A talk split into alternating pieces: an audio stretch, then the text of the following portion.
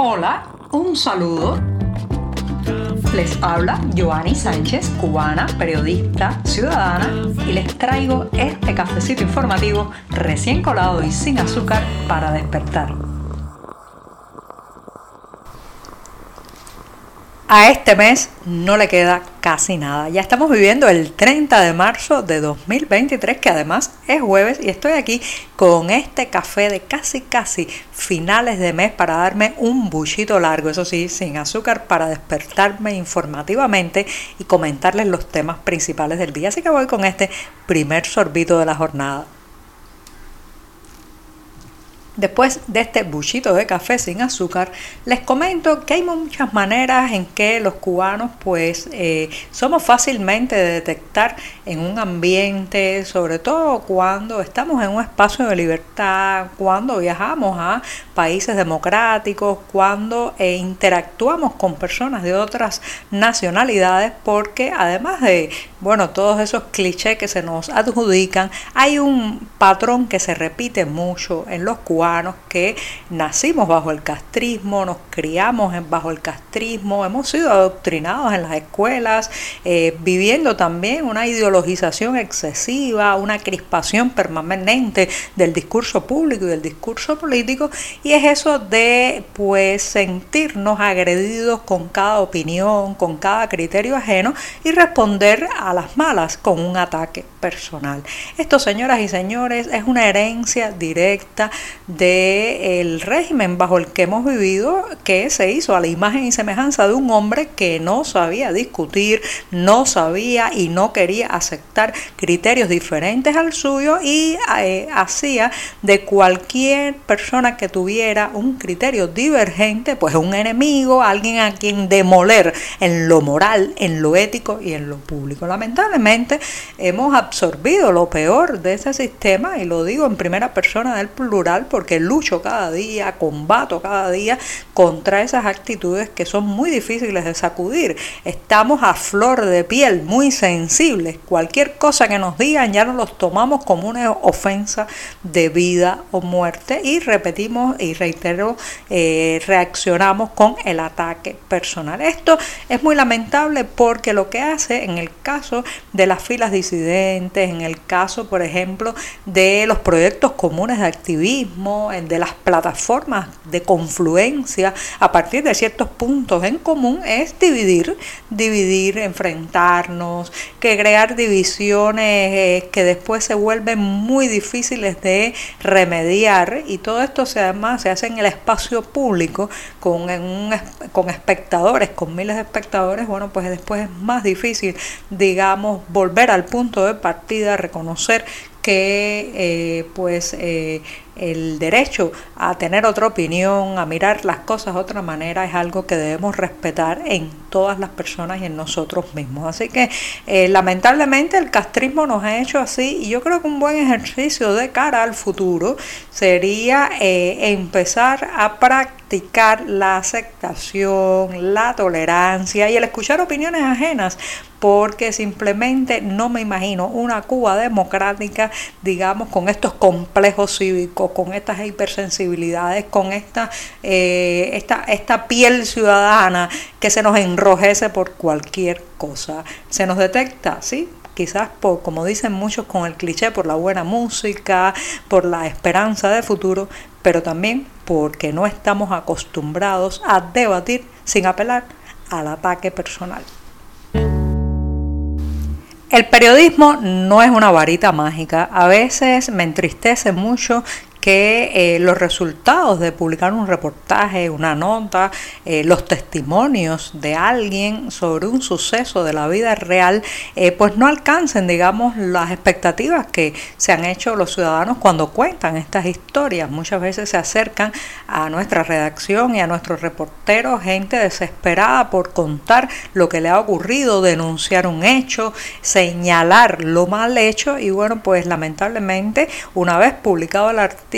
la situación apenas cambia, porque recuerden que estamos viviendo bajo una dictadura donde eh, pues los medios independientes, además de silenciados, tenemos muy pocas oportunidades de incidir sobre la toma de decisiones, sobre los jerarcas del Partido Comunista que en fin de cuentas hacen y deshacen a su antojo. Sin embargo, después de esto que les he dicho, debo agregar que algo se logra. Sí, algo se logra. Recuerdan que hace unos días comentaba aquí el caso del poblado Puerto Escondido en la provincia de Mayabeque que estaba sufriendo o está sufriendo con eh, pues los desmanes medioambientales de una industria gestionada por Energas, una industria que eh, pues está administrada por dos empresas cubanas, la eh, CUPET, la conocida como Cuba Petróleo, también la Unión Eléctrica y por otro lado por la Cherry, la empresa canadiense, la compañía canadiense Cherry, que han hecho pues en Puerto Escondido todo lo que han querido sin pedirle permiso a los pobladores, han levantado pilotes atravesando el terreno de pelota, el único espacio de diversión y recreación que tienen los habitantes del lugar, expulsan gases de las tuberías, también hay llamaradas de vez en cuando y los vecinos están eh, realmente muy eh, apesadumbrados y muy molestos con todo lo que está ocurriendo. Bueno, pues después de publicar una nota eh, con todos estos detalles estas denuncias, han llegado al poblado de Puerto Escondido unos funcionarios, han revisado el terreno de pelota, cuchicheado entre ellos y aunque todavía no se ha dicho públicamente si se van a tomar medidas con estas arbitrariedades, si se va a, digamos, desmontar, se van a desmontar los pilotes que atraviesan el terreno de pelota, lo cierto es que han tenido que ir allí dar la cara gracias a la denuncia que salió publicada en la prensa independiente. Sí, el periodismo no es una varita mágica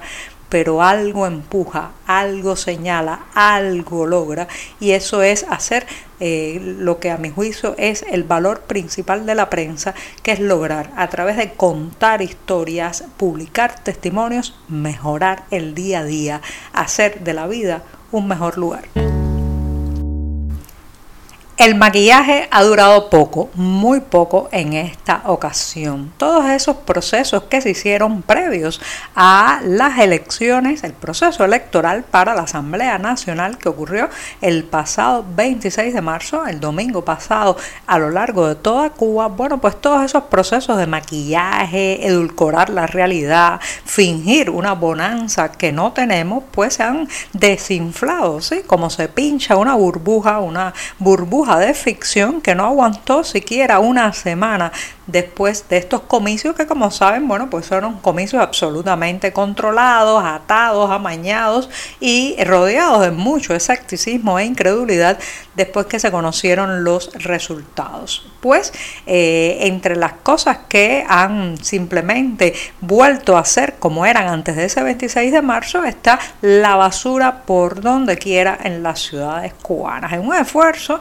pues habían logrado sanear en algo las calles, por ejemplo, de la capital cubana, quizás como un impulso a que los electores no se ausentaran en un volumen muy elevado de las urnas y también pues vendieron alimentos a precios un poco, solo un poco más baratos que la, eh, los costos que está imponiendo la inflación para los productos básicos. Todo esto, señoras y señores, reitero, se ha desteñido y volvemos a ver las esquinas abarrotadas de basura, la eh, permanencia colas para comprar comida, incluso aquellas ferias oficiales que se dieron eh, los días previos del 26 de marzo también han desaparecido. Volvemos al punto en que estábamos. A los que pudieron sacarles el voto, bueno, pues ahora les devuelven la dura realidad de cada día.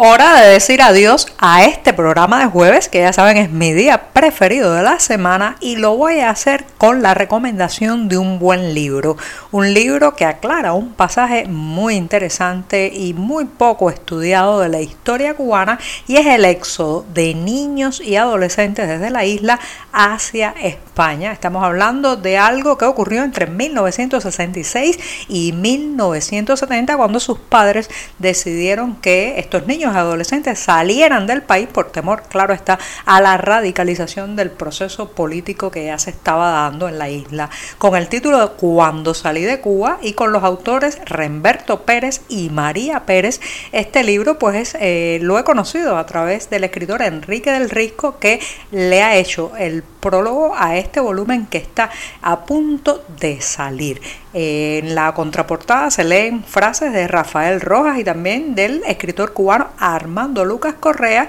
y se habla de la importancia de este texto para conocer el mapa de la fragmentación de la nacionalidad cubana, sí, esa misma isla en fuga que lamentablemente todavía estamos viviendo. Con esto sí que me despido hasta mañana viernes. Muchas gracias.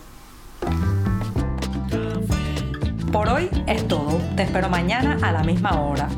Síguenos en 14medio.com. También estamos en Facebook, Twitter, Instagram y en tu WhatsApp. No olvides, claro está, compartir nuestro cafecito informativo con tus amigos.